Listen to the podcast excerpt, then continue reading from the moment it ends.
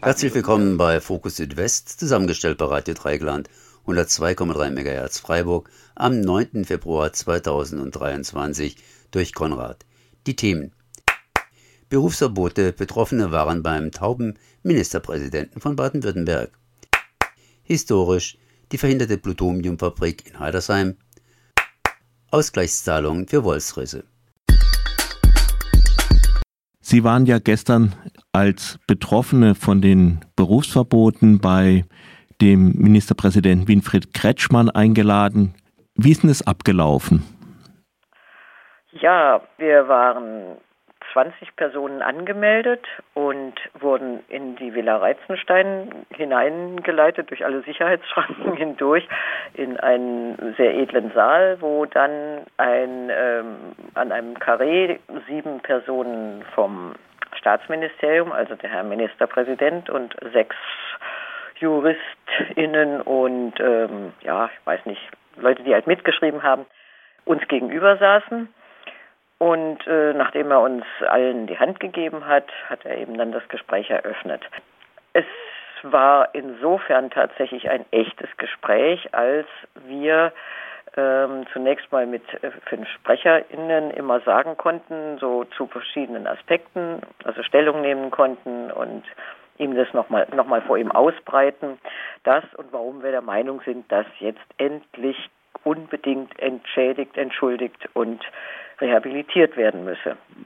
Ja, das ähm, ging zunächst mal die erste Runde und dann hat er wieder gesprochen und dabei schon sehr deutlich gemacht, dass er von seiner bisherigen Position in keinster Weise abweichen wird.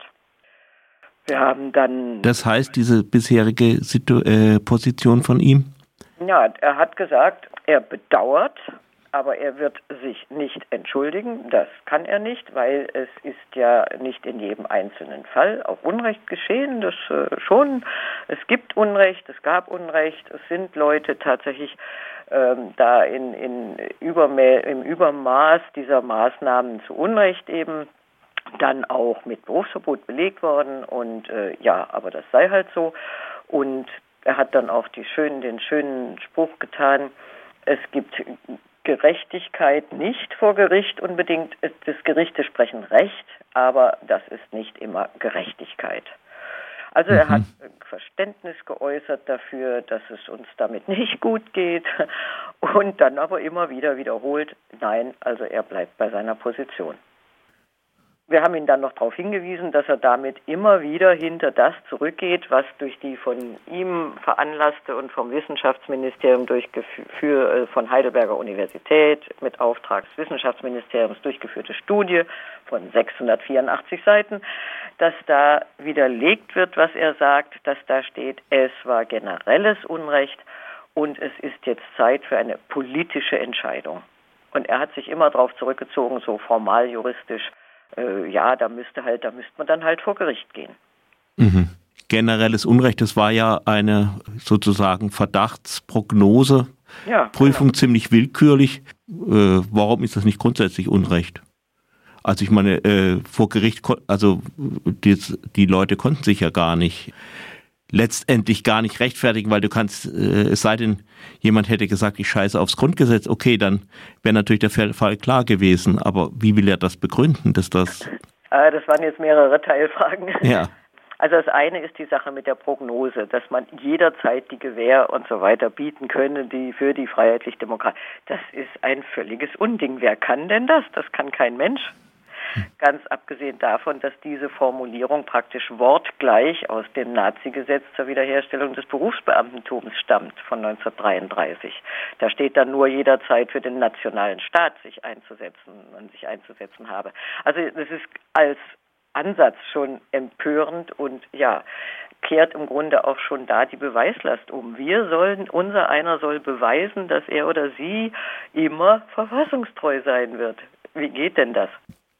Aber wenn ich jetzt also in die Logik von Kretschmann, also wie ich ihn jetzt auch, gab einen kurzen Ausdruck, Auszug auch im SWR mit ihm gehört habe, äh, hat er sich ja darauf zurückgezogen. Ich kann sie jetzt nicht alle entschädigen, weil, weil, weil ich das nicht pauschal machen kann. Damit unterstellt er ja eigentlich, dass es äh, Fälle gegeben hätte, in denen das zu Recht angewandt worden ist.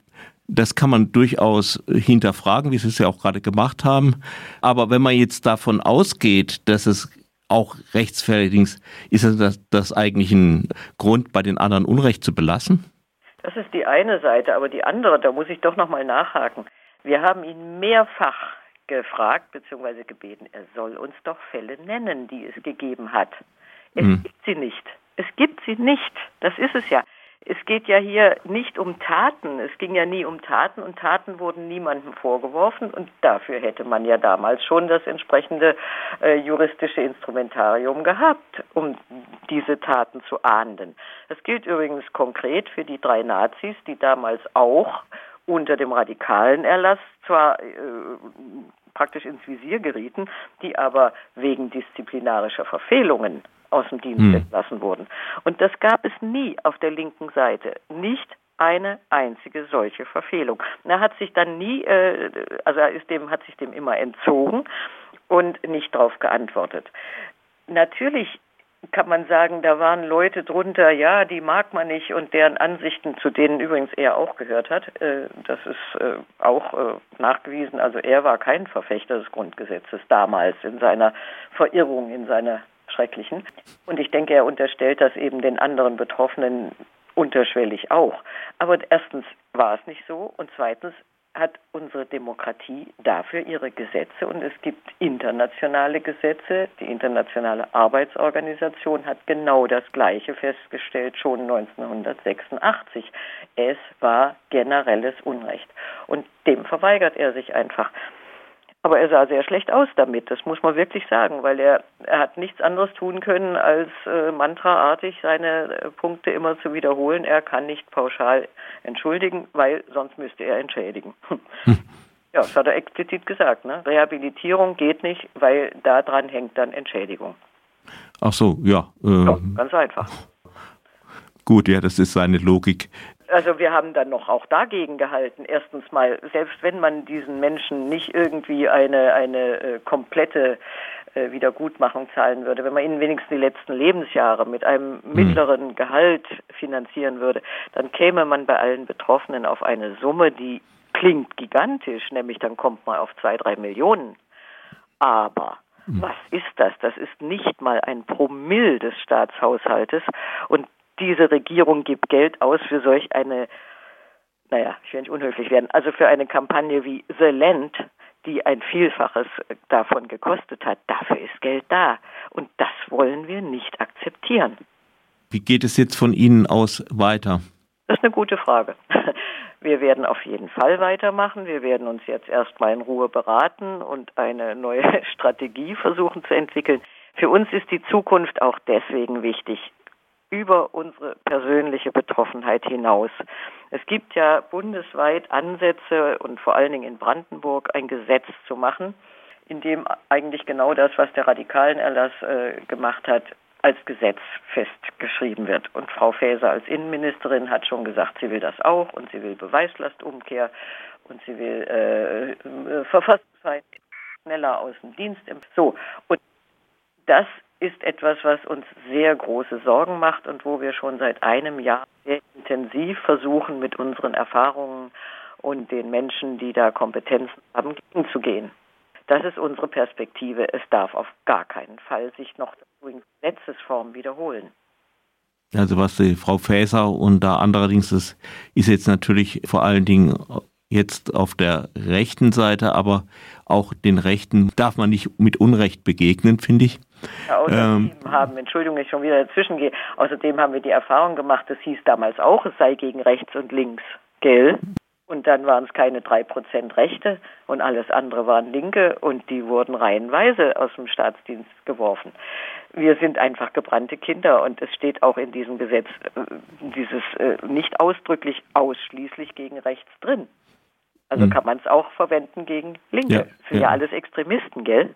Sie sind ja sicher nicht mit großen Erwartungen dahingegangen nach dem Brief von Kretschmann, wo er eigentlich so, also die, den radikalen Erlass letztendlich auch verteidigt hat. Aber trotzdem, wie war das jetzt so persönlich, das zu erleben?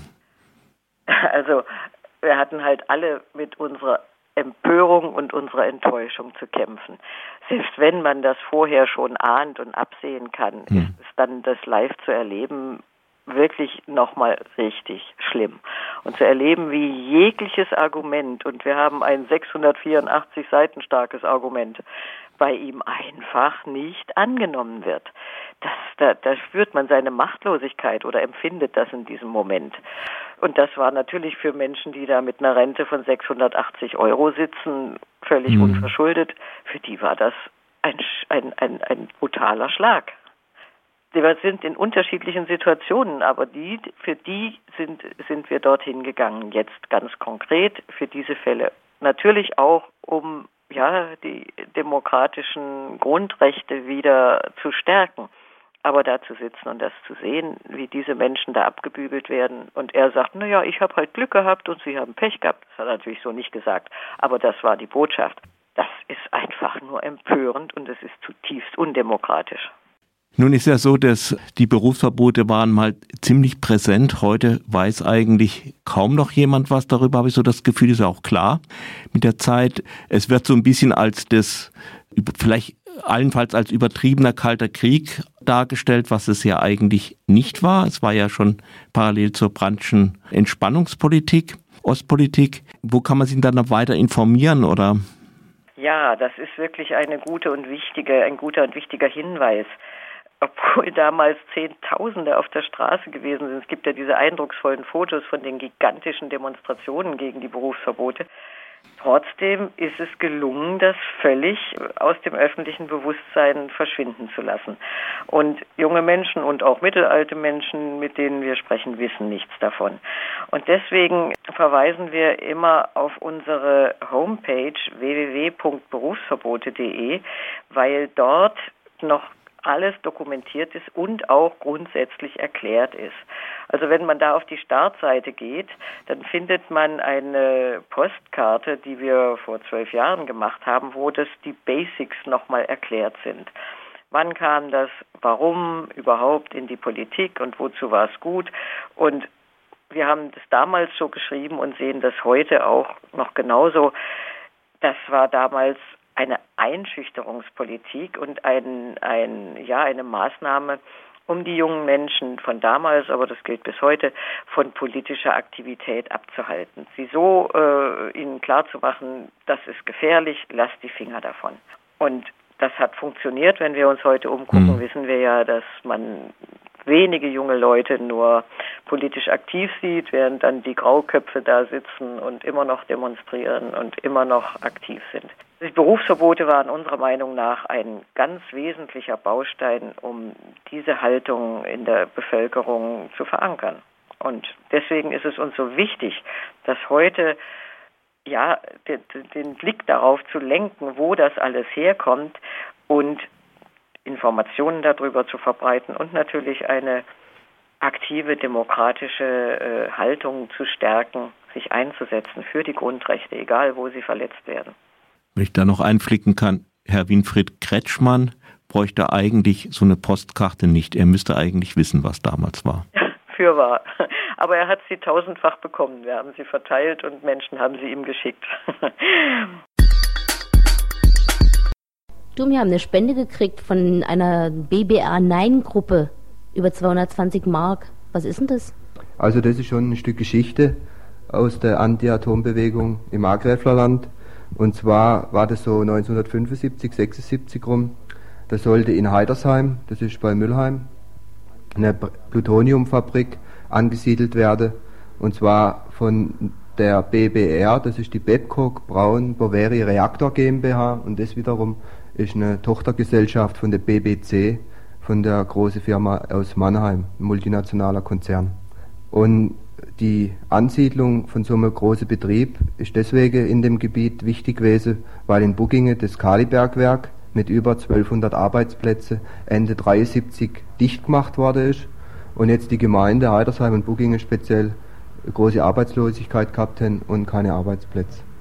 Jetzt ist es aber halt so, dass diese BBR, also diese Brennelementefabrik, die sollte für das Atomkraftwerk Mülheim-Kerlich, was ja in der Zwischenzeit auch bekämpft worden ist, Brennelemente herstelle. Und zwar kleine Plutoniumtablette, die dort hergestellt werden und dann in den Brennelemente-Kreislauf eingegeben werden. Und das ist halt eine ganz gefährliche Sache gewesen, weil Plutonium gehört ja zu den gefährlichsten Elementen überhaupt. Ich glaube, ein Milligramm oder so kann ein paar tausend Leute umbringen.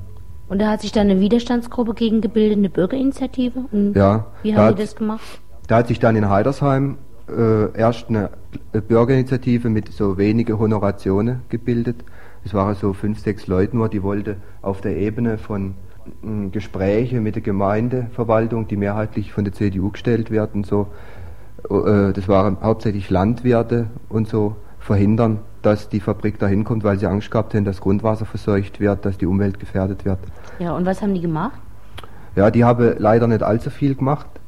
Und also die wollte hauptsächlich, wie gesagt, in Gesprächen ohne aufsehenerregende Aktionen die BWR verhindern und es ging natürlich nicht. Also am Anfang war der ganze Gemeinderat dafür und man hat versucht, den Bürger klarzumachen, dass das Arbeitsplätze bringt, dass es viel Geld bringt, dass Heidersheim schneller ein Schwimmbad bekommt, dass man viel kommunale äh, Sachen machen kann, wenn die kommen und es hat schlecht ausgesehen. Und dann haben sich Bürger, die gesagt haben, so kann das nicht weitergehen, man muss mehr in die Öffentlichkeit gehen, man muss den Protest organisieren, man muss Unterschriften sammeln, man muss aufzeigen, wie die Fabrik lügt. Sie hat von 200 Arbeitsplätzen gesprochen, die Quali äh, von 2000 erst, die da äh, gemacht werden. Und dann ist rausgekommen, dass es um ganze 200 geht. Und die 200, das waren noch hauptsächlich Techniker, die da hergekommen wäre. Und da hat sich eine BBR9-Gruppe gegründet. Das war dann etwa so nach eineinhalb Jahren später, wo das hin und her gegangen ist.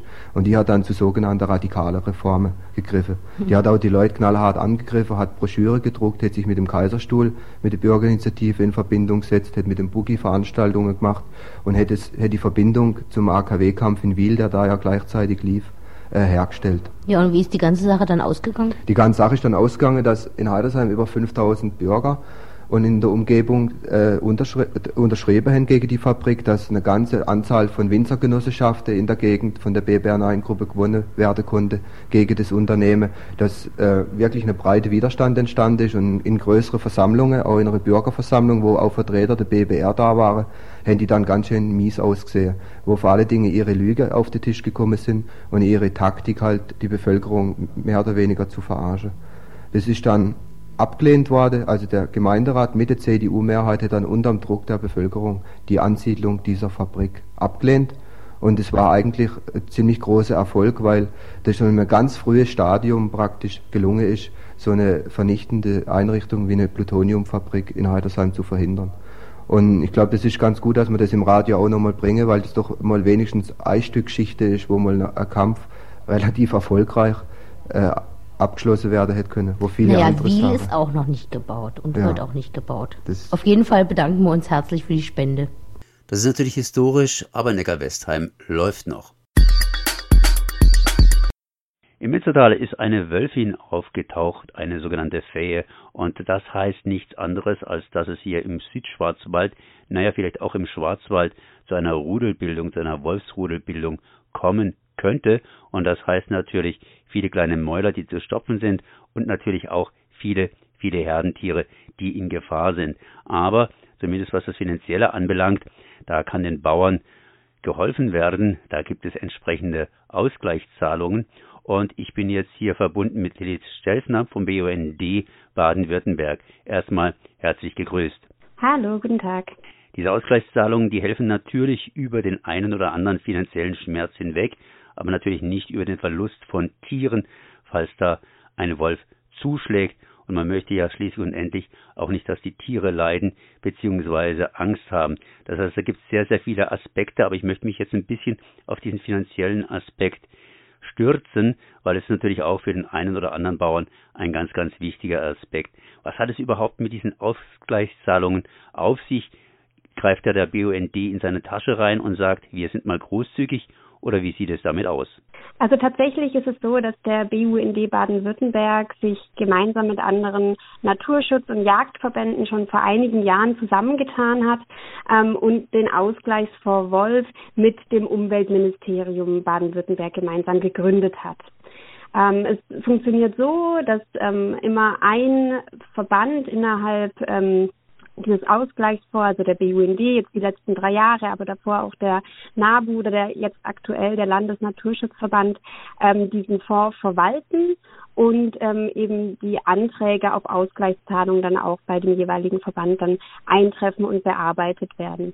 Am Ende des Jahres ist es so, dass ähm, 90 Prozent der geleisteten Ausgaben vom Umweltministerium an die Verbände erstattet werden, aber die übrigen Gelder zahlen die Verbände aus eigener Tasche. Das heißt, ihr geht praktisch zuerst einmal in Vorleistung und äh, der Staat schießt dann 90 Prozent nach. Genau, so ist es richtig.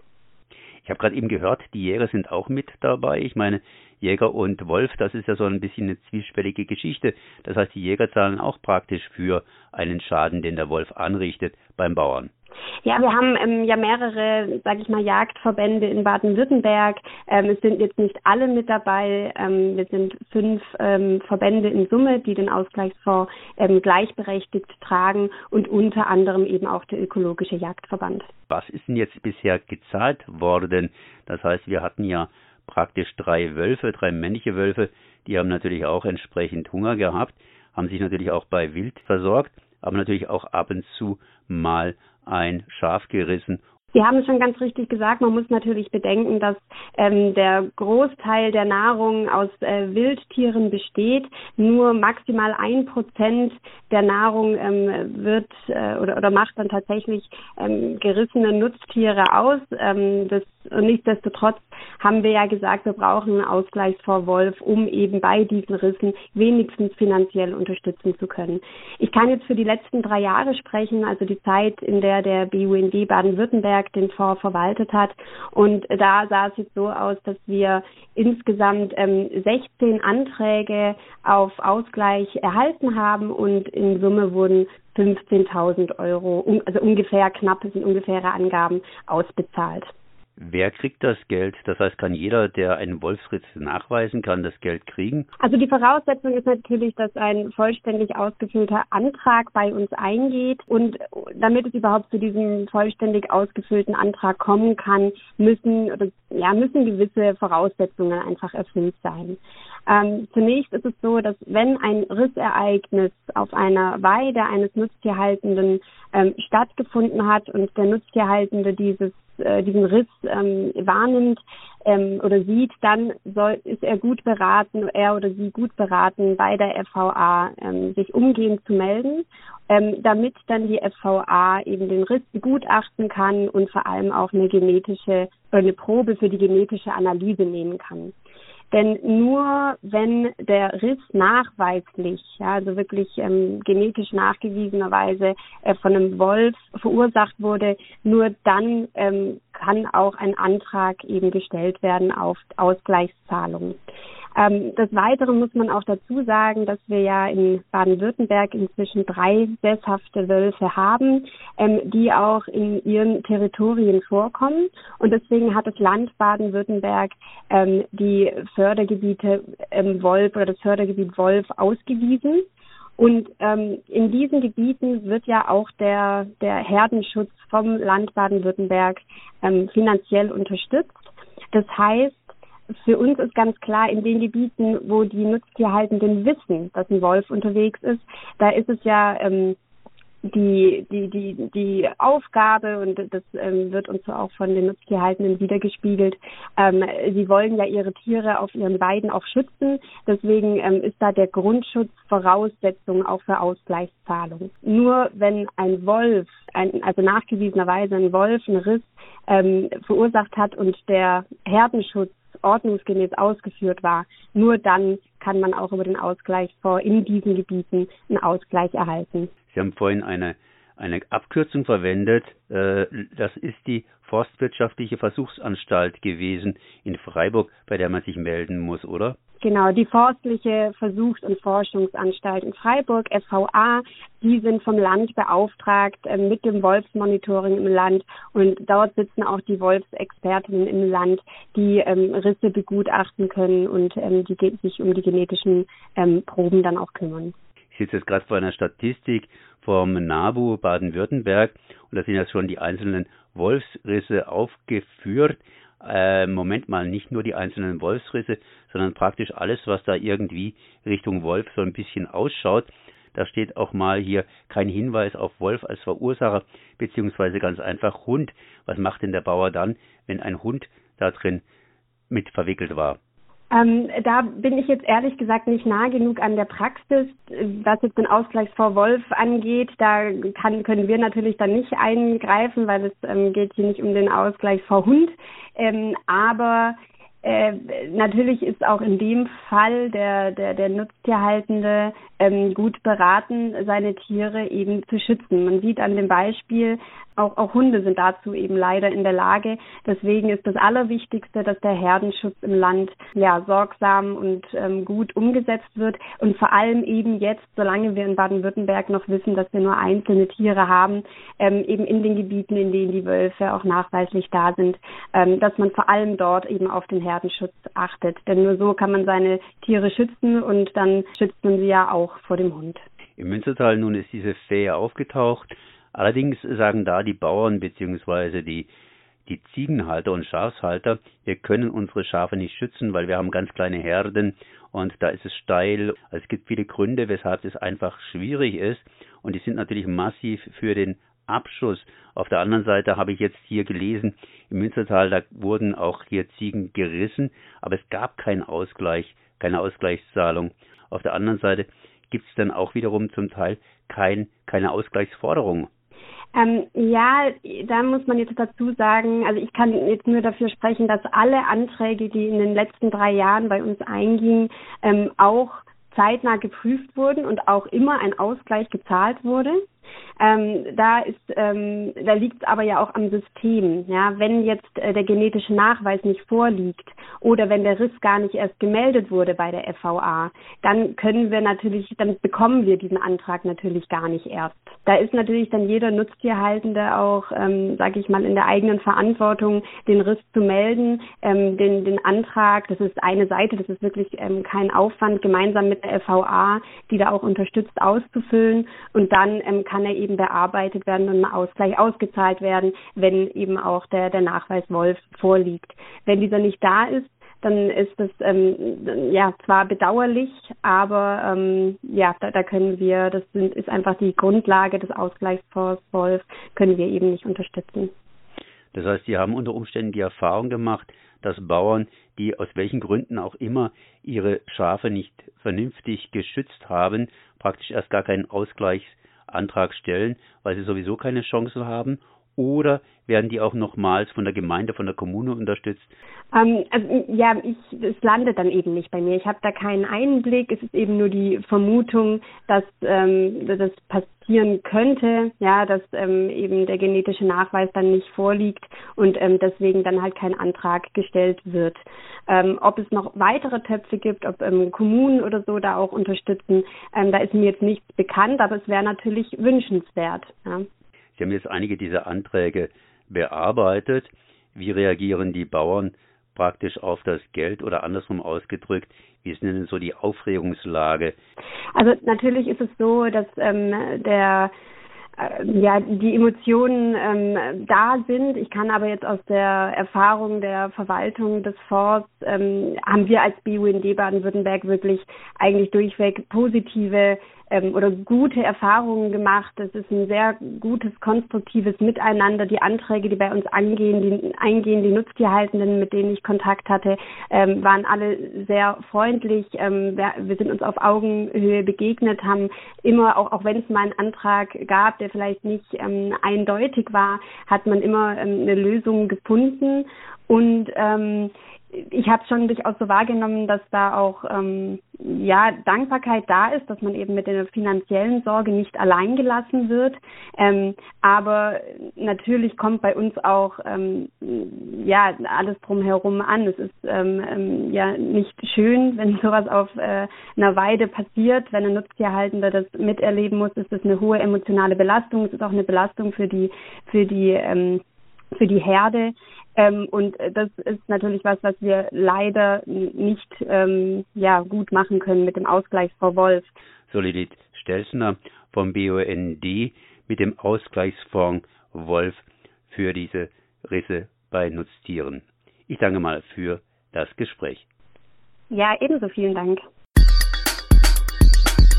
Das war Fokus Südwest, zusammengestellt bei Radio Dreigland 102,3 MHz Freiburg am 9. Februar 2023 durch Konrad. Das kann's ja wohl nicht sein. Nein. Fokus Südwest. Nachrichten von links unten.